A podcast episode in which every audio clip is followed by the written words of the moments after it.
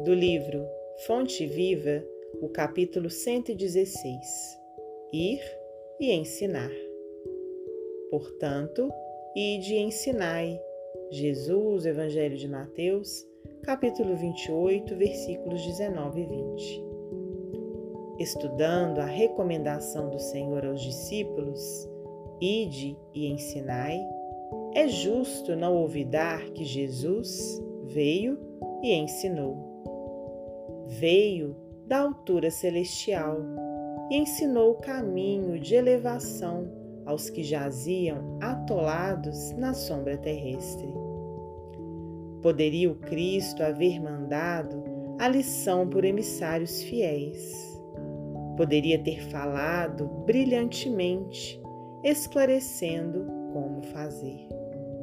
Preferiu, contudo, para ensinar com segurança e proveito, vir aos homens e viver com eles, para mostrar-lhes o rumo da perfeição. Para isto, antes de tudo, fez-se humilde e simples na manjedoura, honrou o trabalho e o estudo no lar, e, em plena atividade pública, foi o irmão providencial de todos amparando a cada um conforme as suas necessidades.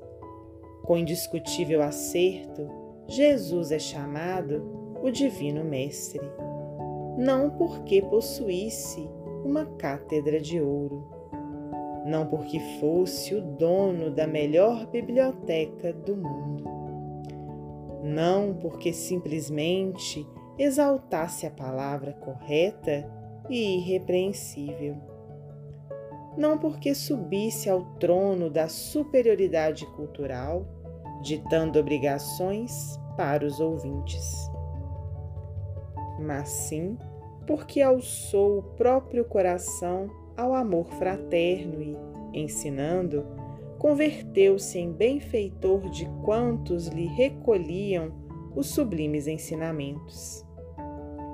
Falou-nos do Eterno Pai e revelou-nos com seu sacrifício a justa maneira de buscá-lo.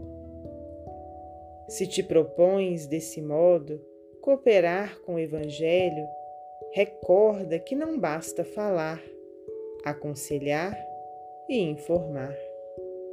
Ide e ensinai. Na palavra do Cristo quer dizer: ide e exemplificai para que os outros aprendam como é preciso fazer. Emmanuel, psicografia de Francisco Cândido Xavier.